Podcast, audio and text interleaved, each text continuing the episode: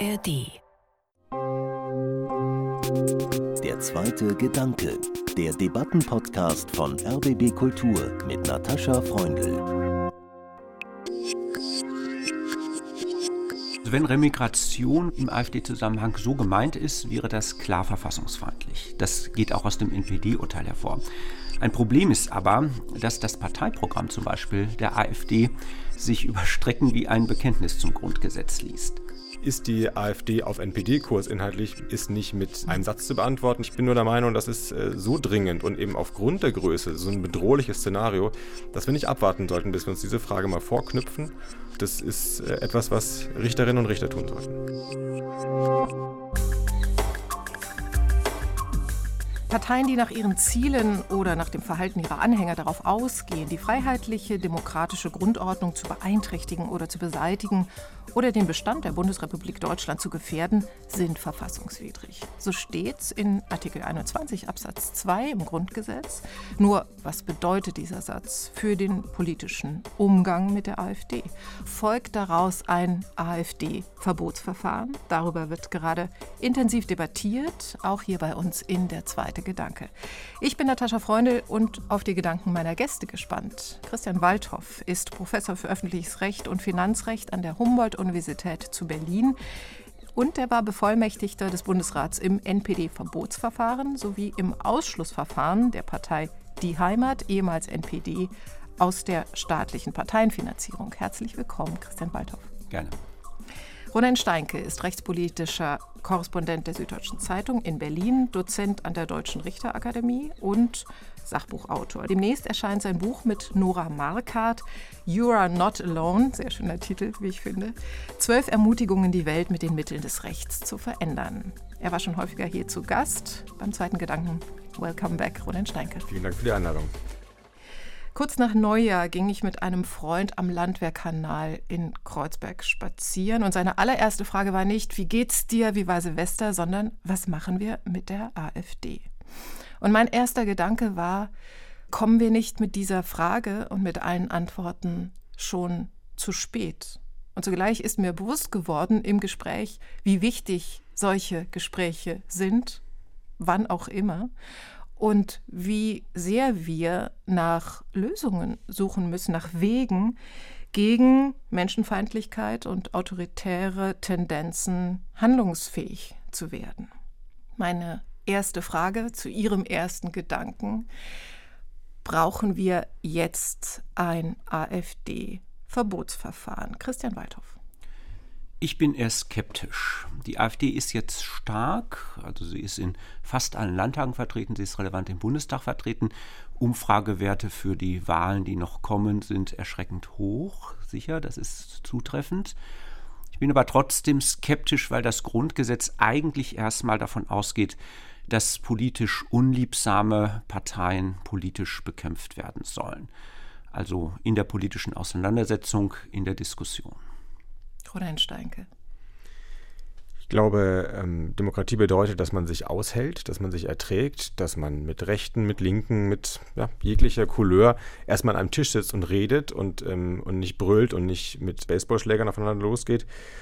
Aber die AfD, und das sieht zunehmend danach aus, verlässt diese Methodik und setzt auf Gewalt. Also wenn die da von Remigration sprechen, zumindest einige von ihnen, wir werden bestimmt heute nochmal diskutieren, inwiefern man das verallgemeinern kann, dann heißt es ja nicht eine freundliche Einladung, ob man vielleicht woanders hinziehen möchte, sondern das heißt, gewaltsam weggezerrt in ein Flugzeug, im Zweifel geprügelt zu werden und aus dem Land geschmissen zu werden. Das ist eine Drohgebärde, die sollte man nicht äh, kleinreden. Und wenn man eine politische Kraft hat, die auf solche Methodik beginnt zu setzen, ich glaube, dann sind wir gut beraten, auch mal über Notwehr nachzudenken. Und deswegen Verbotsverfahren in aller irgendwie juristischen Ruhe und in aller ähm, Nüchternheit und auch Ergebnisoffenheit, ich glaube, das ist dringend geboten.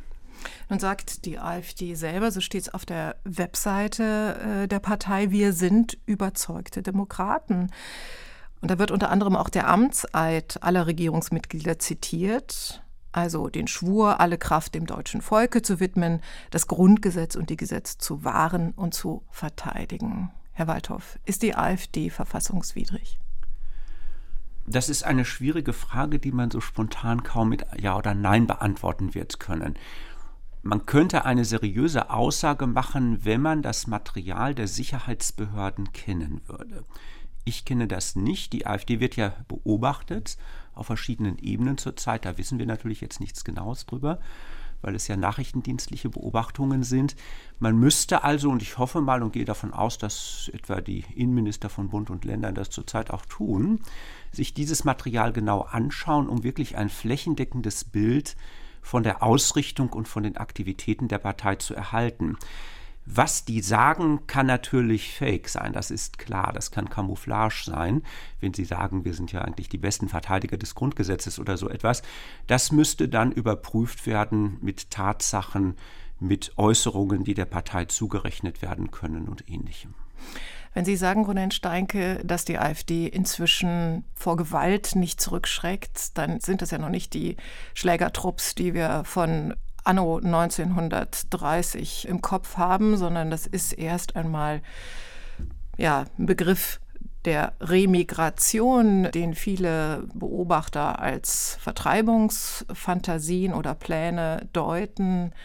Würden Sie sagen, dass die AfD verfassungswidrig auftritt nach allem, was wir wissen? Camouflage ist ein gutes Wort, Herr Waldhoff. Das ist ähm, etwas, was man nicht zwingend immer in den Texten findet, sondern was man zwischen den Zeilen suchen muss. Also die AfD tritt an als eine Partei, die beispielsweise sagt, sie ist für Volksentscheide auf Bundesebene. Es ist also nicht simpel zu sagen, dass das eine undemokratische Forderung ist. Im Gegenteil, es ist eine, eine basisdemokratische Forderung. Und die AfD hat deswegen erstmal auch ähm, ein Argument in der Hand zu sagen, sie sei ja eigentlich demokratischer als viele andere Parteien, die so etwas nicht fordern. Ja, in Klammern, die äh, träumen natürlich von so einem Brexit-Szenario, wo man mit einer populistischen äh, Volksbewegung äh, Chaos stiften kann. Aber gut, es ist erstmal nicht simpel zu sagen, dass das Antidemokraten sind. Ich würde auch zugestehen, die AfD, als sie 2017 in den Bundestag einzog, schloss eine Repräsentationslücke. Ja, wir hatten davor Jahre, in denen die Flüchtlingspolitik der Merkel-Regierung, also der Großen Koalition, auf der Oppositionsbank nur ähm, ja, kommentiert wurde von einer Linkspartei und einer Grünen Partei, die im Großen und Ganzen auch damit einverstanden waren, während auf den Straßen und in den Städten also durchaus äh, heftiger diskutiert wurde ich erkenne schon an, dass es wichtig war, dass auch im Parlament die äh, Skepsis oder die Kritik daran ihren Platz hatte. Deswegen, das kann man sich nicht so einfach machen und sagen, das sind Pauschalpositionen, die nicht in Ordnung sind. Und ja, die AfD hat keine, nicht wie die SA, ja, in den 30er Jahren, also einen paramilitärischen Trupp mit braunen Hemden, die irgendwie äh, Furcht und Schrecken den Leuten einflößen. Aber wenn das Programm wirklich ist, auf legalem Weg, wenn sie die Möglichkeit haben, wollen sie auf legalem Weg ja, Remigration, das bedeutet ja unterscheiden zwischen Leuten, die deutschen Blutes sind und oder nach deren Kriterien hier wirklich hingehören und anderen Leuten, die nach deren Kriterien hier weggehören, dann muss man das auch beim Namen nennen. Dann heißt es, dass Deutsche je nach ihrem Stammbaum unterschiedlich starke Bürgerrechte haben. Wir reden nicht von deutschen Ausländern, wir reden von Deutschen. Und wenn man da eine Partei hat, die da beginnt zu differenzieren und beginnt Leuten die Rechte abzuerkennen wegen deren Herkunft, Nee, das ist dann nicht mehr demokratisch. Und daran muss man sich, glaube ich, packen. Also wenn Remigration, was ja das Wort das fällt ja, im AfD-Zusammenhang so gemeint ist, wäre das klar verfassungsfeindlich. Das geht auch aus dem NPD-Urteil hervor. Ein Problem ist aber, dass das Parteiprogramm zum Beispiel der AfD sich überstrecken wie ein Bekenntnis zum Grundgesetz liest. Das ist ein Unterschied, der Vergleich wird hier jetzt dauernd gezogen zur NPD. Das NPD-Parteiprogramm liest sich über Strecken wie das NSDAP-Parteiprogramm von 1920. Da wird außer dem Antisemitismus nichts kaschiert, da steht alles drin. Und das ist ein Riesenunterschied zur AfD, das Parteiprogramm, das ja wahrscheinlich im Kern noch aus der Lucke-Zeit stammt, vermute ich jetzt mal. Da könnte man für ein Verbotsverfahren fast nichts raussaugen. Und das ist ein Riesenunterschied. Das macht den Nachweis, dass die Partei als solche dann wirklich in der Fläche verfassungsfeindlich ist, umso schwieriger. Mhm. Und dennoch wird die AfD seit 2021 vom Bundesamt für Verfassungsschutz als rechtsextremer Verdachtsfall geprüft, behandelt. Welche konkreten Folgen hat das für die Partei? Das ist der niedrigste Status in der Beobachtung durch Verfassungsschutzbehörden. Die drei Landesverbände im Osten sind ja als gesichert rechtsextremistisch inzwischen eingestuft, da kann man dann mehr machen. Das heißt, dass die Verfassungsschutzbehörden bestimmte Beobachtungen machen dürfen. Wir gehen mal davon aus, dass sie es auch machen. Ich hoffe mal, dass sie es machen. Das sind aber überhaupt nicht die Maßstäbe für ein Parteiverbot. Die Maßstäbe für eine Beobachtung durch Verfassungsschutzbehörden sind ganz anders und viel, viel niedriger, als wenn man jetzt eine Partei äh, in Karlsruhe verbieten lassen will. Nun hat ja die AfD auch geklagt gegen äh, die Beobachtung durch den Verfassungsschutz, gegen diesen Status als Verdachtsfall. Und ähm, es wird gerade verhandelt. Das ist weitergegangen vom Verwaltungsgericht Köln zum Oberverwaltungsgericht Münster, NRW, und zieht sich jetzt seit zweieinhalb Jahren hin. Jetzt wird die mündliche Verhandlung für Mitte März 24 angekündigt. Mit welchem Ergebnis rechnen Sie, Herr Stein? Ja, ist ein bisschen absurd, dass das überhaupt in Köln beginnt. Ne? Der Hintergrund ist, dass das Bundesamt für Verfassungsschutz zufällig da sitzt. Die könnten hm. auch irgendwo anders sitzen, aber deswegen ist das Verwaltungsgericht Köln da zuständig. Und es zieht sich wirklich über eine, also wie Kaugummi, über Jahre hin. Das ist nicht gesund. Das ist eine wichtige Frage für die Demokratie, wo es besser wäre, schnell äh, eine Entscheidung zu haben, auch Klarheit für alle Akteure. Ich rechne nicht mit Überraschungen. Also das Verwaltungsgericht Köln hat sich die Argumente des Verfassungsschutzes angehört, der da sagt, ja, zwischen den Zeilen springt ein der Rassismus dieser Partei förmlich an. Zwischen den Zeilen ist Höcke eigentlich der große Spiritus Rector dieser Partei und nicht das, was im Parteiprogramm steht, ist maßgeblich. Das hat das Verwaltungsgericht Köln akzeptiert. Ja, Herr Waldhoff sagt äh, zu Recht, die Maßstäbe dort sind auch lockerer, als sie wären in Karlsruhe beim Parteiverbotsverfahren. Und es wäre ein Novum, dass äh, die Verwaltungsgerichtsbarkeit den Verfassungsschutz komplett in die Schranken weist, was dessen ähm, ja, Analyse von Demokratiefeindlichkeit betrifft. Das ist bisher eigentlich immer relativ ja, großzügig oder sagen wir mal relativ ähm, gewährend gehandhabt worden. Und ich rechne auch damit, dass wir in Münster da, ähm, wenn im März die Entscheidung fällt, auch grünes Licht für Verfassungsschutz bekommen werden. Also scheint es wirklich gute Gründe zu geben, die AfD als rechtsextrem einzustufen und zu beobachten. Also gute Gründe, sie zu beobachten, gibt es mit Sicherheit. Da würde ich auch nie was gegen sagen wollen. Ob das für ein Verbot ausreicht, mhm. das ist ja die Frage.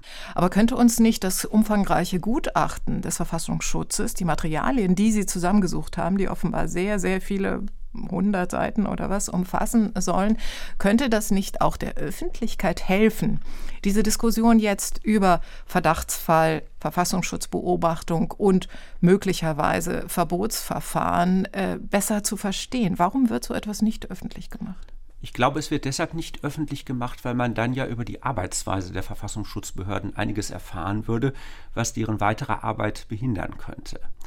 Aber ich meine, die Diskussion, die wir jetzt haben, und wenn man wegen einzelne Sachen publik würden, äh, das finde ich ja gar nicht schlecht. Also es wird ja zum ersten Mal richtig intensiv in der Breite der Gesellschaft über diese Partei diskutiert.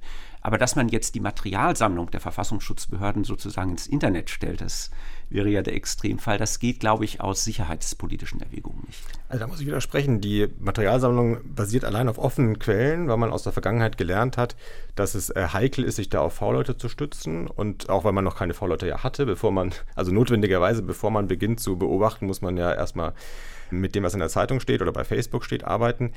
Das Gutachten an sich enthält auch nichts, was nicht mit Google und mit Zeitungslektüre oder mit der Lektüre von guten wissenschaftlichen Untersuchungen ja, aus politikwissenschaftlichen Bereichen äh, auch nicht zusammenzusuchen wäre. Und ich glaube trotzdem, also zum einen glaube ich, der Öffentlichkeit entgeht nicht so wahnsinnig viel, sondern man kann als aufmerksame Zeitungsleserin auch so sich ein gutes Bild machen.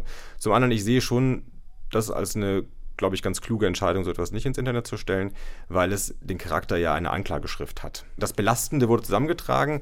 Es ist nicht ein Richtergremium da gewesen, was mal abgewogen hat, Moment mal, ist das wirklich fair? Was ist denn auf der Gegenseite zu betrachten? Und ich glaube, das ist eigentlich gut, dass man der Öffentlichkeit zwar die Urteile offen zeigt, das ist ja ein wichtiger Wert unseres Rechtsstaats, aber dass man der Öffentlichkeit nicht sozusagen vorläufige Anklagen äh, auch immer gleich unterbreitet.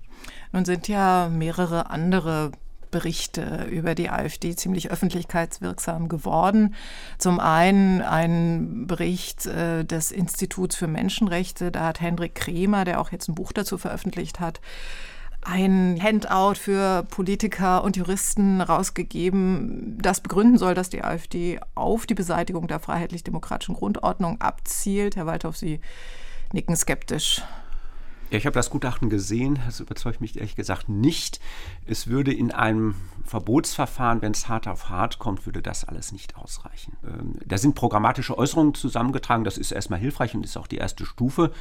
So ähnlich wahrscheinlich wie in der Materialsammlung der Verfassungsschutzbehörden.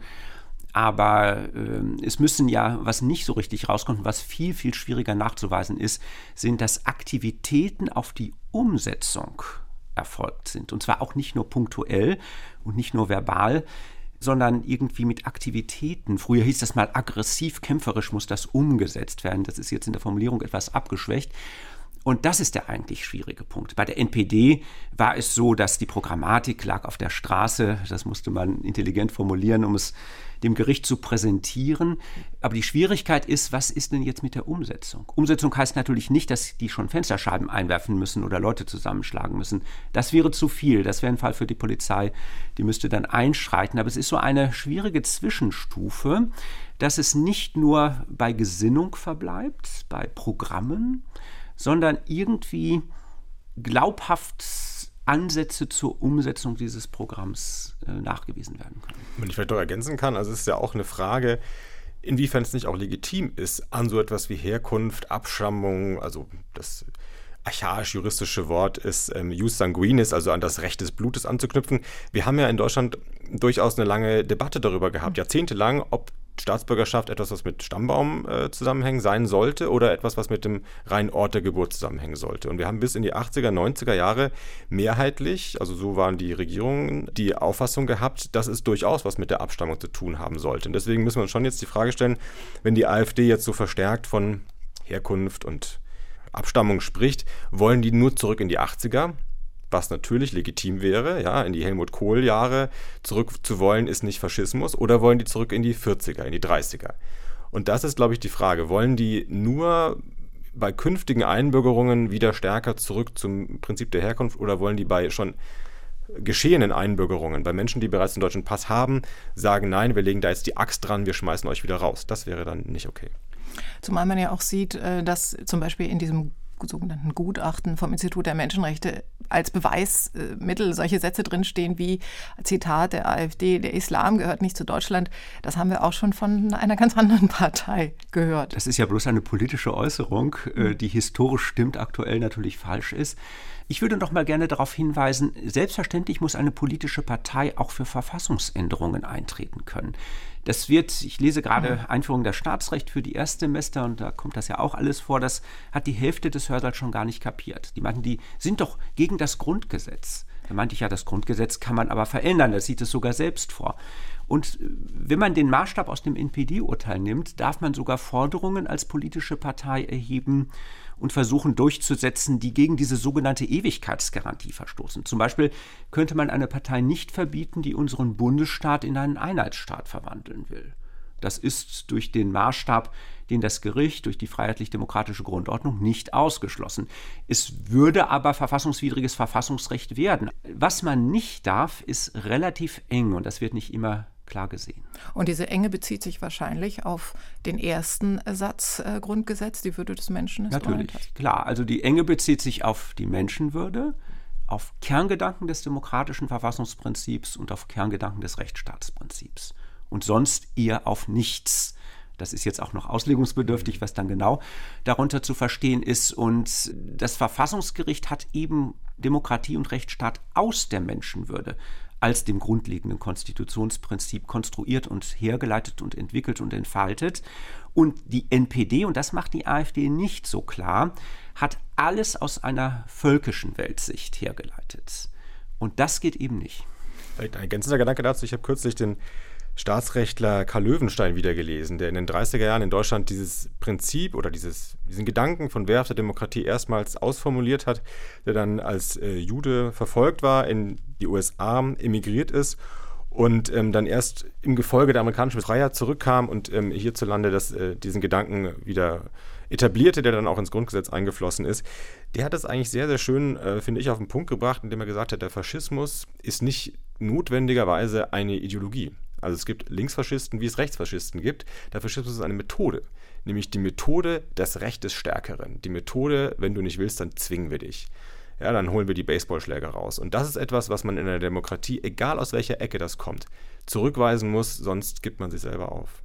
Herr Stanke, Sie haben ja jetzt sehr betont, dass die AfD ein völkisch-nationalistisches Weltbild hätte, äh, besonders bezogen auf Deutschland. Da ist aber auch viel die Rede von Kultur. Und das führt dann möglicherweise auch zur Argumentation, dass man Zitat, nicht assimilierte deutsche Staatsbürger genauso ausweisen äh, dürfte wie die sogenannten Ausländer. Und das ist bekannt geworden unter anderem durch die Korrektivrecherche, die jetzt zu so einer Mobilisierungswelle, zu Demonstrationen gegen Rechtsextremismus auf den Straßen geführt hat.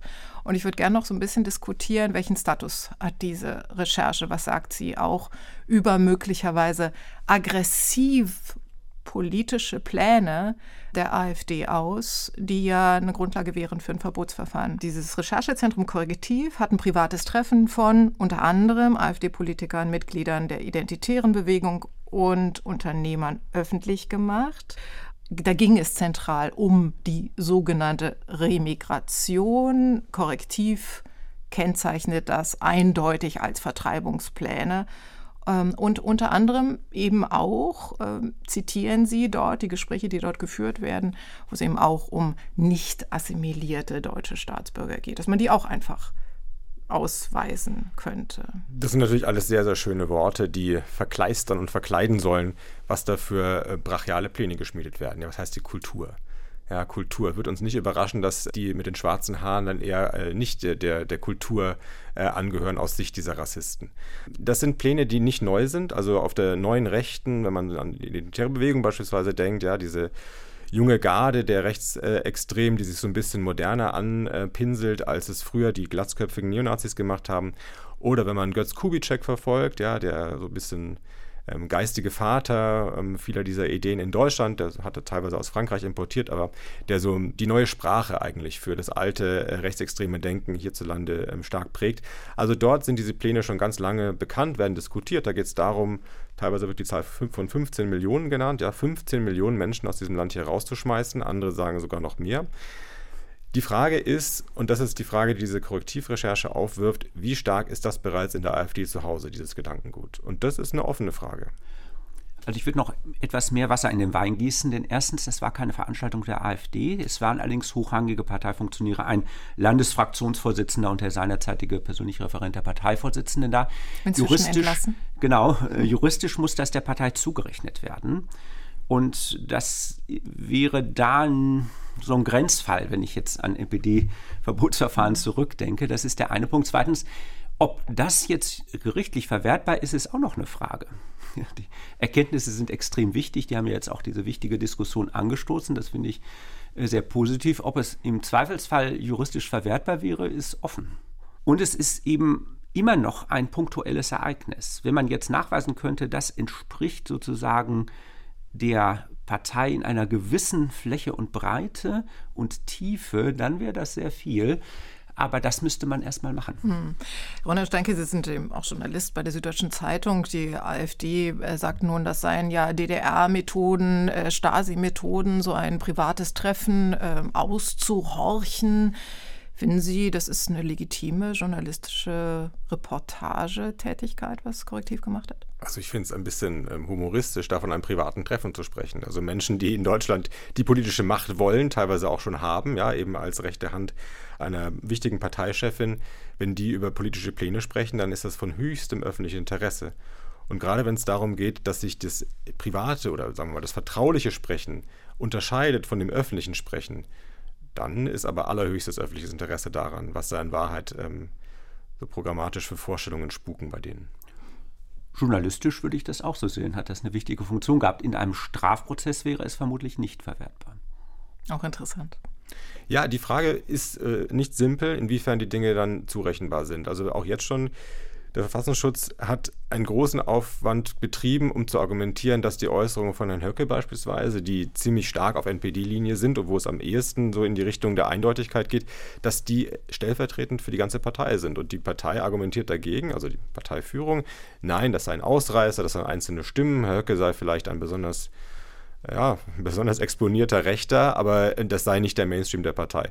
Genau das sind Diskussionen, die man führen muss. Ich glaube, die sollte man auch führen. Ich glaube, die sollte man am besten nicht nur hier beim RBB führen, sondern am besten in dem dafür vorgesehenen Verfahren. Gehen wir doch mal auf das NPD-Verbotsverfahren zurück, bei dem Sie Bevollmächtigter des Bundesrats waren, Herr Waldhoff. Äh, Sie haben jetzt schon sehr deutlich gemacht, wo die Unterschiede zwischen NPD und AfD heute liegen. Nun ist ja die Rede, und es gibt viele Bücher darüber, Untersuchungen äh, zu dem Begriff der neuen Rechten. Wie schätzen Sie das ein? Ist die AfD gewissermaßen, ja, die treten smarter auf, Roland Stein sagte vorhin schon, die sind nicht mehr die Glatzköpfe mit Springerstiefeln und vielleicht noch dem Baseballschläger, aber sie stehen in deren Tradition, oder? Ich glaube, dass die AfD ähm, ein zurzeit noch so eine Art Mischmasch aus verschiedenem ist, mit freilich bedenklichen Tendenzen, dass eben solche Positionen wie von Herrn Höcke Oberhand gewinnen könnten. Also die NPD ist ja im Grunde auch teilweise wohl von der AfD aufgesaugt worden. Die NPD ist ja, oder jetzt die Heimat oder wie die auch gerade immer heißen mhm. mögen, ist ja auf einer abschüssigen Bahn. Also die haben immer noch 3000 Mitglieder, das ist nicht völlig irrelevant. Die AfD hat, glaube ich, 18.000 Mitglieder, das ist ja gar nicht so ein großer Unterschied. Also ein harter Kern ist da noch da. Aber die NPD war eigentlich immer programmatisch und personell extrem homogen. Die hat sich im Laufe der Geschichte, wurde 1964 gegründet, schon ein paar Mal verändert. Aber im jeweiligen Zustand war sie doch eine homogene politische Kraft. Und das ist, glaube ich, bei der AfD noch nicht der Fall oder nicht der Fall. Also ich befürchte, oder es scheint ja so zu sein, dass diese Höcke-Leute, was früher mal als der Flügel teilorganisiert war, dass die an Bedeutung gewinnen, während die alten Lucke-Leute oder die Folgeleute von Lucke irgendwie an Bedeutung verlieren. Nun ist das erste NPD-Verbotsverfahren äh, unter anderem daran gescheitert oder vor allem daran gescheitert, äh, dass die Partei von V-Leuten des Verfassungsschutzes durchsetzt war. Und Herr Steinke, wie schätzen Sie denn den Einfluss von V-Leuten heute in der AfD ein? Ich glaube, das Problem stellt sich heute nicht mehr in derselben Weise. Also bei der NPD damals war das wirklich extrem. Da hatte der Staat, also V-Leute bedeutet ja Parteileute, die heimlich spitzeln, ja, für den Staat gegen Geld in der Regel Geheimnisse raustratschen. Das hat man extrem weit getrieben. Da waren also auf höchsten Ebenen der Partei und in verschiedensten Gremien Leute, die also wirklich was zu sagen hatten als Parteiführungsfunktionäre, waren gleichzeitig auf der Payroll des Inlandsgeheimdienstes. Das ist dann später eben aus dem Schock, dass das Bundesverfassungsgericht da dann gesagt hat, da können wir nicht mitmachen. Aus dem Schock heraus sind da neue Regeln geschaffen worden. Heute ist es so, der Verfassungsschutz, wenn er die AfD ins Visier nimmt, darf keine Abgeordneten beispielsweise anwerben als Spitzel, also als V-Leute. Er darf auch keine Führungspersönlichkeiten der Partei anwerben. Da bleibt nicht so wahnsinnig viel. Da bleiben Leute in der zweiten Reihe, da bleiben Leute, die vielleicht so graue Eminenz sind. Und deswegen glaube ich, das Risiko ist zumindest geringer. Also bis zu dem politischen Beschluss, ein Verbotsverfahren zu starten, dürfte man auch jetzt V-Leute auf der Führungsebene einsetzen. Ob das geschieht, wissen wir nicht. Auf die NPD bezogen, natürlich waren, das war ja ein Teil, ein Teilerfolg des Urteils von 2017, waren auf der Führungsebene, das heißt Vorstandsebenen, Bund, Länder und Teilorganisationen, die V-Leute, wie man im Nachrichtendienstjargon sagt, abgeschaltet.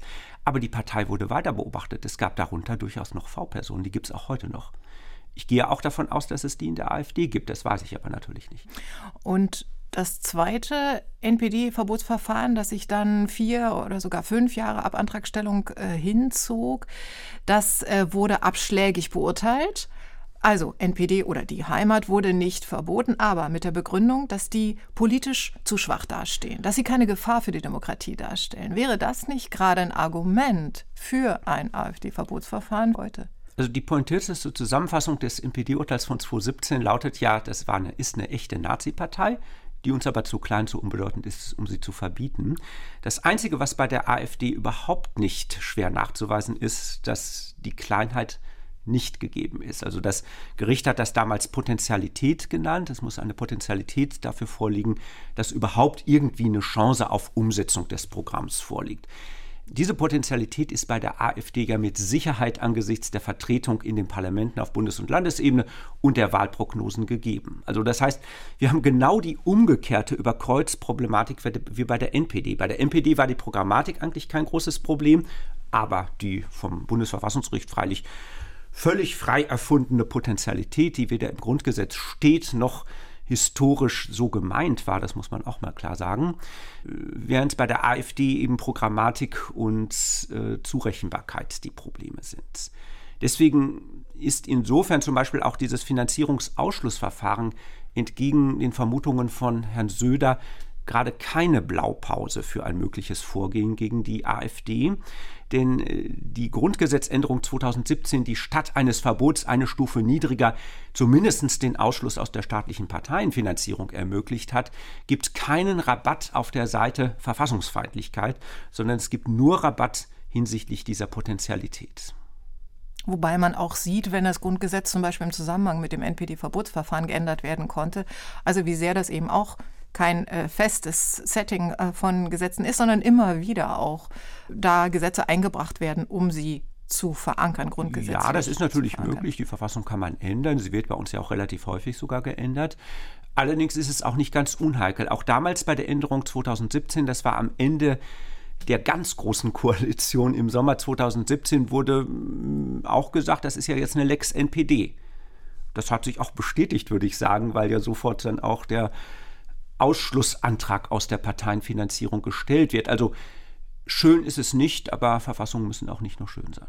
Aber wieso kann es keine Lex AfD daraus werden? Oder vielleicht ist es sogar zwingend? Folgert nicht aus der Potentialität, die bei der AfD ja nun eindeutig gegeben ist, ähm, also fast eine Pflicht, ein AfD-Verbotsverfahren sehr genau in Erwägung zu ziehen. Also das Problem der Potentialität, NPD zu schwach, zu unbedeutend, das Problem haben wir nicht bei der AfD, wenn man es als Problem bezeichnen möchte. Also ein bisschen, wie Sie verstehen, die Anführungszeichen. Aber das andere Problem, ne, hat Herr Waldhoff ja gerade schon unterstrichen, das andere Problem haben wir sehr wohl. Nämlich die Frage, ist die AfD auf NPD-Kurs inhaltlich, die ist nicht mit einem Satz zu beantworten. Da braucht es schon Abwägung, da braucht es schon eine genaue Untersuchung ich äh, bin auch nicht der Meinung, dass ich da ähm, irgendwie in, in, zwei Minuten die Antwort darauf finden könnte. Ich bin nur der Meinung, das ist äh, so dringend und eben aufgrund der Größe so, also so ein bedrohliches Szenario, dass wir nicht abwarten sollten, bis wir uns diese Frage mal vorknüpfen. Und das ist äh, etwas, was Richterinnen und Richter tun sollten. Jetzt äh, stehen ja noch andere Ideen zu einer Begrenzung der politischen Potentialität der AfD im Raum. Also unter anderem wird diskutiert über den Entzug von Grundrechten, also der Wählbarkeit unter anderem von einem Herrn Höcke. Es wird auch diskutiert über ein Verbot der AfD-Landesverbände oder der AfD-Jugendorganisation. Halten Sie irgendetwas davon, Herr Waldhoff, für realistisch und für so dringend, wie ähm, Herr Steinke gerade sagt? Also von dem Grundrechtsverwirkungsverfahren, dass man etwa Björn Höcke die Berufung auf Grundrechte entzieht, halte ich ehrlich gesagt überhaupt nichts. Es richtet sich nur gegen eine prominente Person, die dann quasi Märtyrerstatus wahrscheinlich erhalten würde. Es würde die Partei wahrscheinlich noch zusätzlich mobilisieren. Es würde ja auch wenig bewirken. Herr Höcke wäre vielleicht eingeschränkt und könnte vielleicht nicht thüringischer Ministerpräsident werden. Aber das würde die Partei im Kern, glaube ich, nicht treffen. Und insofern hätte das eine so stark symbolische Überhöhung, dass ich da eher von abraten würde und eher die Nachteile stärker gewichten würde als die Vorteile. Mal ganz davon abgesehen, dass auch ein solches Verfahren wahrscheinlich eh nicht lange dauern würde. Also die Wahlen, die jetzt anstehen, würde man leider genau in die falsche Richtung vermutlich beeinflussen. Und dann nach drei Jahren kriegt man wie auch immer aussehendes Urteil. Das bringt also nichts. Interessanter ist es schon, regionale Teilgliederungen zu verbieten, weil ja offensichtlich die äh, Landesverbände in Thüringen, Sachsen-Anhalt und Sachsen wesentlich radikaler sind als mancher westdeutsche Landesverband. Und auch schon als eindeutig Und auch schon vom Verfassungsschutz als gesichert rechtsextremistisch gesichert. eingestuft werden.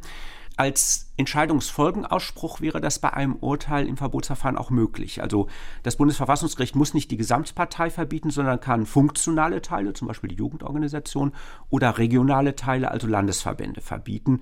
Bei den Juristen ist so ein bisschen unklar, ob man trotzdem einen Verbotsantrag für die Gesamtpartei dann stellen müsste. Das ist aber ein lösbares Problem, würde ich sagen. Was nicht geht, was ja auch ventiliert wird, ist die Jugendorganisation. Ich glaube, Junge Alternative heißt mhm. die, die als E.V. als eingetragener Verein organisiert ist, durch Innenminister verbieten zu lassen. Vereinsverbote werden in Deutschland von der Exekutive ausgesprochen und dann gerichtlich überprüft. Also es ist genau umgekehrt wie sozusagen bei Parteiverboten. Und da kamen jetzt, kamen jetzt Leute auf die schlaue Idee, man könnte doch symbolisch oder auch durchaus, um da was zu bewirken, diese Jugendorganisation durch die Bundesinnenministerin verbieten lassen. Das geht, glaube ich, nicht, weil das sogenannte Parteienprivileg wohl auch die Jugendorganisation mit umfassen würde. Dass die rechtlich selbstständig ist, kennen wir auch bei anderen Jugendorganisationen. Das kann nicht der Grund sein. Auch Parteien sind ja als eingetragene oder nicht eingetragene Vereine organisiert, haben aber diesen Schutzschild aus dem Parteienartikel des Grundgesetzes über sich. Ich würde sagen, das sehen nicht alle Kollegen genauso, aber ich glaube, die wirklich besseren Argumente sprechen dafür, dass man nicht äh, exekutiv, also durch Innenminister, isoliert einen Jugendverband verbieten könnte. Alice Weidel, Bundessprecherin der AfD, äh, hat jetzt auch in Reaktion auf die Korrektivrecherche äh, bei ihrer Pressekonferenz gesagt, die wahren Verfassungsfeinde sind diejenigen, die nach Parteiverbot und Entzug von bürgerlichen Grundrechten und nach dem politisch instrumentalisierten sogenannten Verfassungsschutz rufen. Was entgegnet man da, Herr Steinke? Also das ist leider ähm, natürlich schon ein Problem. Also die wie soll man sagen, die Paradoxie, dass wir die Demokratie nur beschützen können, indem wir sie an manchen Stellen mal dicht machen und ein bisschen verkürzen, der möchte ich nicht ausweichen. Also das ist eine schöne Idealvorstellung, alles ist offen, jeder darf kommen, jeder darf sich zur Wahl stellen und dann sollen die Wähler und Wählerinnen entscheiden. Und wenn wir in der Praxis aber erleben, und in der deutschen Geschichte gibt es dafür ja auch Beispiele, dass ähm, Antidemokraten auf genau diesem legalen Weg diese Offenheit ausnutzend in die Demokratie eindringen und dann die Parlamente von innen abwracken, dann ähm, müssen wir uns überlegen, ob diese Offenheit wirklich weise ist. Und die Antwort, die das Grundgesetz gibt, ist zu sagen, nee, wehrhafte Demokratie bedeutet, es gibt Grenzen, es gibt Momente, wo wir auch dicht machen und wo wir sagen, die Parlamente haben so eine Art Türsteher, so bildlich gesprochen. Also es darf da nicht jeder rein, es darf nur derjenige rein, der glaubwürdig versichert, er hält sich an die Spielregeln und er ist auch bereit, wenn er dann abgewählt wird, auch wieder zu gehen. Und wenn es Leute gibt, denen wir das wo wir also Anlass haben zu glauben, die ticken anders, die haben andere Pläne, dann muss man Frau Weidel sagen, sorry, dann ist die Demokratie aber auch wirklich an der Stelle eingeschränkt und das ist auch richtig so. Ich würde auch sagen, da hat Frau Weidel ein komplett falsches Grundgesetzverständnis oder Verfassungsverständnis. Es gehört zur Signatur des Grundgesetzes, dass man aus historischer Erfahrung gesättigt dieses Konzept wehrhafter Demokratie installiert hat. Karl Löwenstein als der vielleicht wichtigste Vordenker wurde ja schon genannt. Und da würde ich auch voll hinterstehen. Freilich natürlich mit der Konsequenz dann, dass die Mittel vorsichtig angewendet werden, klug überlegt angewendet werden und mit Verständnis dafür, dass das Bundesverfassungsgericht hohe Hürden setzt. Denn es darf auch nicht nur der Anschein entstehen, dass man sich politisch unliebsamer Konkurrenz so entledigen will. Mhm. Nun haben sich eigentlich die äh, Politikerinnen und Politiker vor allem auf Regierungsebene, diejenigen, die einen Verbotsantrag überhaupt erst äh, in die Wege leiten könnten, äh, also Bundesregierung, Bundestag und Bundesrat, sehr verhalten bisher zu Verbotsforderungen geäußert. Immer wieder kommt die Rede, wir müssen die politisch stellen. Stelle ich mir die Frage, wie kann das aber geschehen? Was würden Sie denn erwarten an politischer wehrhafter Demokratie, was sich nicht in so Sonntagsreden und ja, wie gut, dass die Leute jetzt auf die Straße gehen, allein ja. äußert. Also das ist die eine Milliarde Dollar Frage, glaube ich. Also wie man den Rechtspopulismus wieder ähm, kleiner bekommt. Ähm, aber ich glaube, einen kleinen Aspekt kann man mal hervorheben. Ich glaube, das ist eine Erfahrung, die macht man ja auch im, im persönlichen Leben, ja, mit so Bullies, mit so Leuten, die also in der Schule irgendwie mobben. Ich glaube nicht, dass man mit Schwäche und mit Nachgeben da wirklich ähm, das Problem kleiner macht. Ich glaube schon, dass es von solchen aggressiven Leuten dass das schon auf die Eindruck macht, wenn man zurückschlägt, wenn man sich wehrt, wenn man, wenn man sich wehrhaft zeigt. Also deswegen, ich glaube nicht, dass es wirklich ein gutes Argument ist zu sagen, wir müssen auf das politische, sozusagen die Prävention setzen und nicht auch gleichzeitig das Zweite machen, nämlich auch wehrhaft bleiben und im Zweifel auch Notwehr machen. Das ist so ein bisschen wie wenn man ähm, ja, Gewalttäter hat, Straftäter hat. Natürlich ist es das Schönste, wenn man im Rahmen der Erziehung frühzeitig Leuten irgendwie das Aggressivsein abtrainiert oder irgendwie mit, mit denen sich verständigt. Aber wenn es dann soweit ist, dass die auf einen losgehen, dann sollte man schon auch das zweite Mittel in der Hand behalten, nämlich die Fähigkeit zur Notwehr. Das würde ich genauso sehen. Und ich meine, die NPD-Verfahren haben ja gezeigt, dass die Instrumente zur Not auch angewendet werden. Das ist wichtig. Das hat natürlich auch eine stark symbolische Bedeutung, weil die NPD so unbedeutend ist. Aber es zeigt, dass diese Instrumente nicht verschüttet sind, äh, weil sie ein paar Jahrzehnte lang nicht relevant waren, sondern dass man auch bereit ist, sie anzuwenden. Das ist erstmal wichtig. Und im Übrigen würde ich sagen, müsste man natürlich genauer analysieren, was sind denn die Gründe, warum die AfD so einen großen Zulauf hat. Herr Stanken hat eben schon gesagt, dass die AfD ja ursprünglich durchaus eben Positionen besetzt hatte, während großer Koalitionen, die sonst etwa in Parlamenten keinen Widerhall mehr fanden. Also man müsste gucken, was sind eigentlich die Hauptgründe, dass relevante Teile der Bevölkerung sich zu dieser Partei offensichtlich hingezogen werden und da dann deutlich machen, was die eigenen Positionen sind und vielleicht auch nachjustieren, Migrationspolitik oder so, was vielleicht in der Tat nicht so gut läuft. Also insbesondere im Osten, und das war mein zweiter Gedanke in der Vorbereitung auf unsere Debatte, war, dass es im Osten ja also in den ostdeutschen Bundesländern immer eine starke Distanz zu denen da oben gab. Ähm, in der DDR gab es sehr, sehr viele Witze über, äh, über das Politbüro und es gab äh, einfach eine Distanz und eine Kritik an den Eliten, oft auch äh, stillschweigend, irgendwie so ein Mitläufertum. Aber ich glaube und vermute, dass in den vergangenen 30 Jahren diese Distanz bestärkt wurde nach den Hoffnungen 89, 90, ja, durch eine fehlende Offenheit, fehlende Teilhabe an Spitzenpositionen in Medien, auch in der Politik, abgesehen mal von Angela Merkel. Aber da gibt es ja immer noch eine große Ungleichheit zwischen Ost und West. Ähm, in der Wissenschaft auch, weil wir hier schon am Tisch sitzen. Also absolut. ja, was Professorenstellen ähm, angeht, was Unileitungen angeht, na, das ist absolut real und das erklärt natürlich auch, warum es ein Bedürfnis gibt nach einer Ostpartei. Es erklärt aber auch nicht, warum das unbedingt eine rechtspopulistische oder eine in Teilen faschistische Partei sein muss. Also wir hatten vor 20 Jahren ähm, eine sehr, sehr starke Linkspartei, ja, damals PDS im Osten, wo es auch nicht zwingend war, dass die Leute da unbedingt wegen der Programmatik, sondern auch, weil sie sozusagen Bannerträger des Ostens wählen wollten und äh, den in Westdeutschland mal ein bisschen zeigen wollten.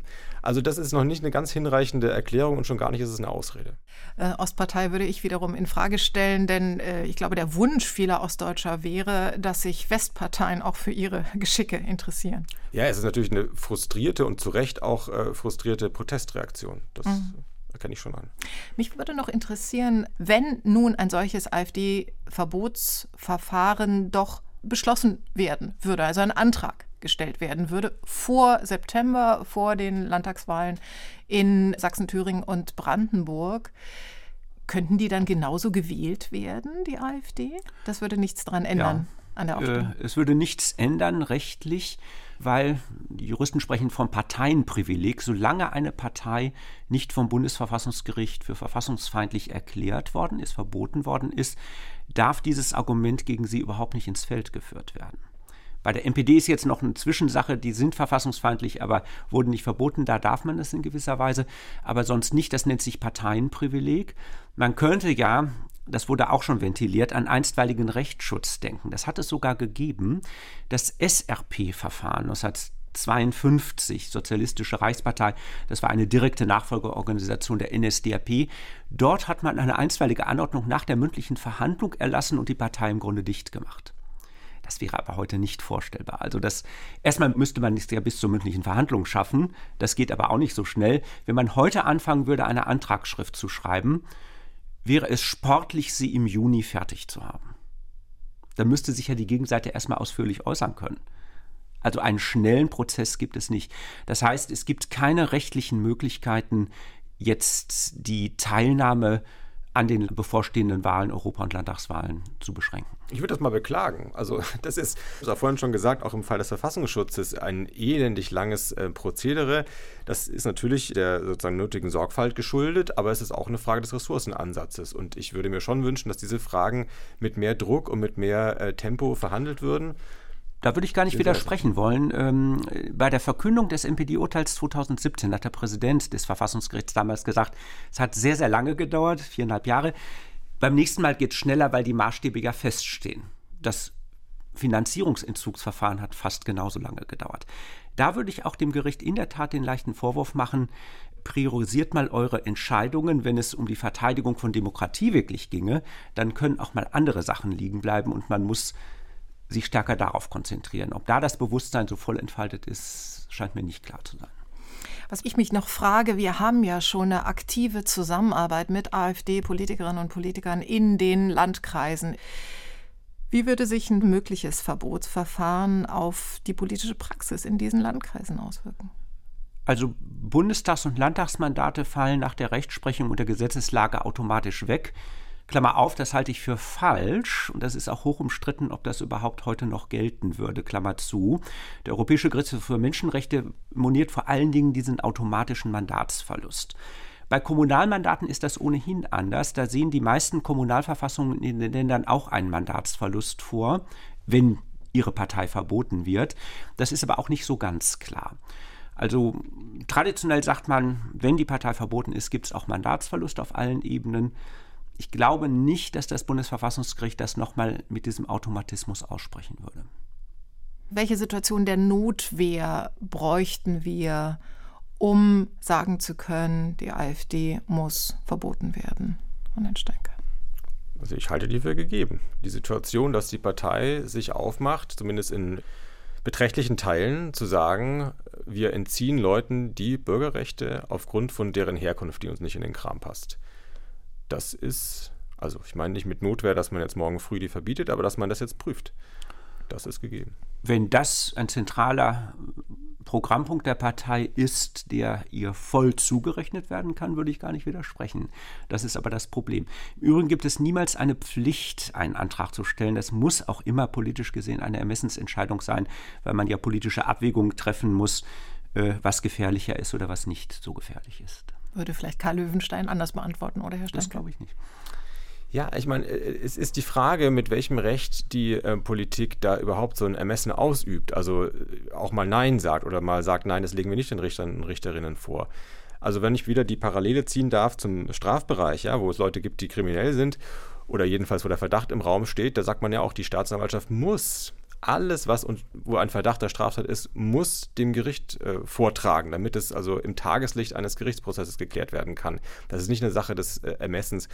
Und ich glaube, es hat oft ein Geschmäckle, wenn die Politik, also die Mehrheitsparteien, so abwägen, was ist jetzt für uns vorteilhafter oder nicht, das sieht selten gut aus. Es wäre, glaube ich, besser zu sagen, wir halten uns da ganz raus, wir spielen den Ball weiter nach Karlsruhe. Dort ist man nicht nur politikfern, ja, die Richterinnen und Richter dort sind auf zwölf Jahre gewählt, ohne die Möglichkeit wiedergewählt zu werden. Da gibt es keine Weisungsabhängigkeit, keine Fäden, die Berlin ziehen kann. Und das Parteiverbotsverfahren hat die hohe Hürde einer Zweidrittelmehrheit. Also das ist doch ein gutes Setting, um so eine Frage ohne ein Geschmäckle zu beantworten, besser als wenn es im Bundestag diskutiert wird. Also ich würde Unterschiede zum Strafverfahren sehen. Beim Strafverfahren leuchtet mir das ein, dass äh, die Staatsanwaltschaft ermitteln muss, wenn Anhaltspunkte da sind. Das Verbotsverfahren ist ja eines der notwendigerweise und unvermeidbar politischsten Verfahren, das vor dem Bundesverfassungsgericht denkbar ist. Die Zweidrittelmehrheit, die in der Tat richtig ist im Senat, ist gut und richtig. Es wird auch immer nur einstimmige Entscheidungen in die eine oder andere Richtung gehen. War auch in allen Verfahren bisher so. Aber ich glaube, dass da politische Abwägungen durchaus legitim sind, vielleicht sogar auch um das Bundesverfassungsgericht zu schützen und nicht in zu schwieriges Fahrwasser zu bringen. Also eine politische Abwägung nicht um individuelle Vorteile für bestimmte politische andere Parteien zu bekommen, sondern für das Gemeinwesen. Was ist jetzt in dieser brenzligen Situation das Richtige, halte ich schon für wichtig. Also, Vorhang zu und alle Fragen offen. Ich danke Ihnen sehr. Wir merken, es ist eine sehr komplexe Diskussionslage. Ich danke Ihnen sehr für Ihre Gedanken. Christian Waldhoff, vielen, vielen Dank. Und Ronen Steinke, danke sehr. Sehr gerne. Wenn es stimmt, dass die AfD-Materialsammlung des Bundesverfassungsschutzes auf offenen Quellen beruht, aber nicht veröffentlicht werden kann, dann ist es wohl an uns, die AfD genauer zu beobachten und darüber nachzudenken, was Menschenfeindlichkeit und völkischer Nationalismus bedeuten und wie wir ihn überstimmen können, nicht nur am Wahltag. Mit wir meine ich alle Bürgerinnen und Bürger, die das Thema umtreibt und dafür auf die Straße gehen. So ganz anders als zur ersten Mai-Parade in der DDR, nämlich freiwillig, vielfältig und entschieden gegen Blut- und Bodenideologie. Ich bin Natascha Freundl. Das war der zweite Gedanke. Wir freuen uns über Zuspruch, Kritik, Kommentare an der zweite Gedanke at rbbkultur.de. Danke fürs Zuhören und Weiterdenken.